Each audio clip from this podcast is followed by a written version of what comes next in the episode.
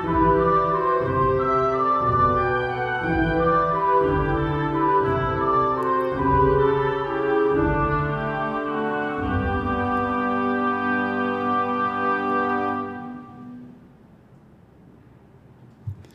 minha amiga, olá, meu amigo, como é que vocês estão? Bem-vindos a mais um episódio do Evangelho no Lar, o Evangelho segundo o Espiritismo. Hoje estamos começando um capítulo novo, o capítulo 21, que tem por título Haverá falsos cristos e falsos profetas. Nossa, parece que está falando dos dias de hoje, né? Mas enfim, neste capítulo nós vamos ver Conhece-se a árvore, a árvore pelo fruto, hoje. Missão dos profetas, hoje. Depois, prodígios dos falsos profetas. Não creiais em todos os espíritos. Olha que interessante, hein? Instruções dos espíritos, os falsos profetas, caracteres do verdadeiro profeta, os falsos. E eu não estou nem mostrando para vocês. Ai, que feio. É, os falsos profetas da erraticidade, Jeremias e os falsos profetas. Então, hoje nós vamos começar com conheça-se, conhece-se a árvore pelo fruto. Vamos lá para a leitura. Árvore que produz maus frutos não é boa e árvore que produz bons frutos não é má, porquanto cada árvore se conhece pelo seu próprio fruto. Não se colhem figos nos espinheiros, nem cachos de uvas nas sarças. O homem de bem tira boas coisas do bom tesouro do seu coração e o mal tira as más do mau tesouro do seu coração, porquanto a boca fala do que está cheio o coração. Tem muitas coisas que a gente virou até ditado, né? A boca fala do que está cheio o coração e vem falar realmente conhece-se a árvore pelo fruto, não pelo que ela fala, né? É, não pelo que aparenta, e sim pelo fruto que dá. E a gente tira, né? Hoje em dia, muito facilmente, Jesus estava dizendo: olha, se conhece realmente uma pessoa pelo que ela é, apresenta de bom ou de ruim, não só pelo que ela fala, né? Uma árvore que produz mau fruto não é boa, e uma árvore que produz, produz bom fruto também não é má. Então, é, pelo resultado do trabalho, né?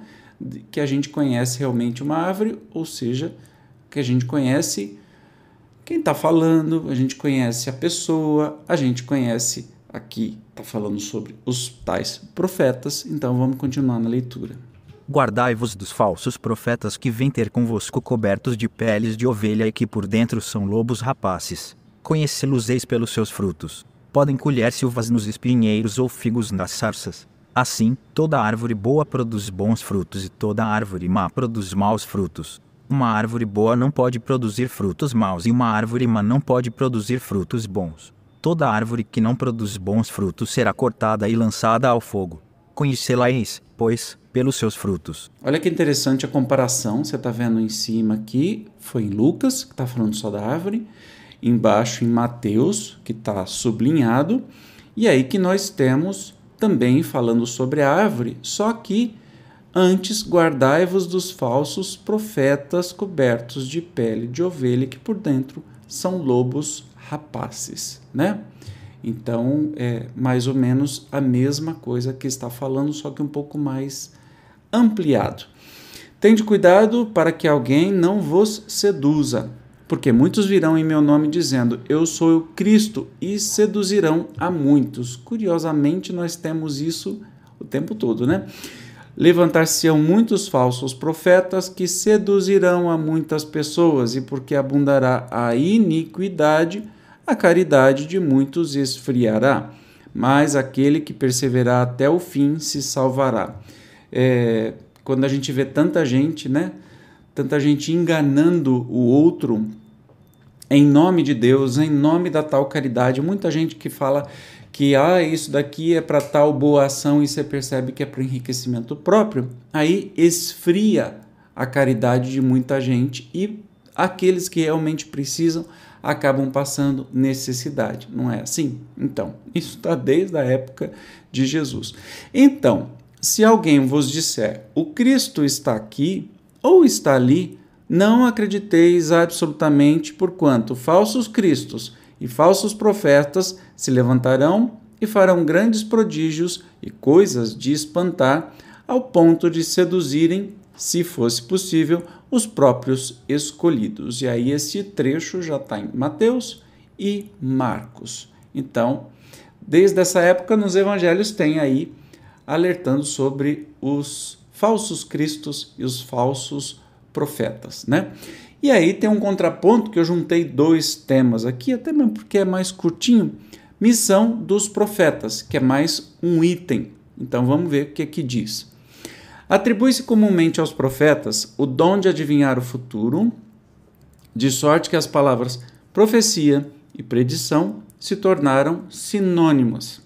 No sentido evangélico, o vocábulo profeta tem mais extensa significação. Disse de todo enviado de Deus com a missão de instruir os homens e de lhes revelar as coisas ocultas e os mistérios da vida espiritual. Pode, pois, um homem ser profeta sem fazer predições. Olha que interessante.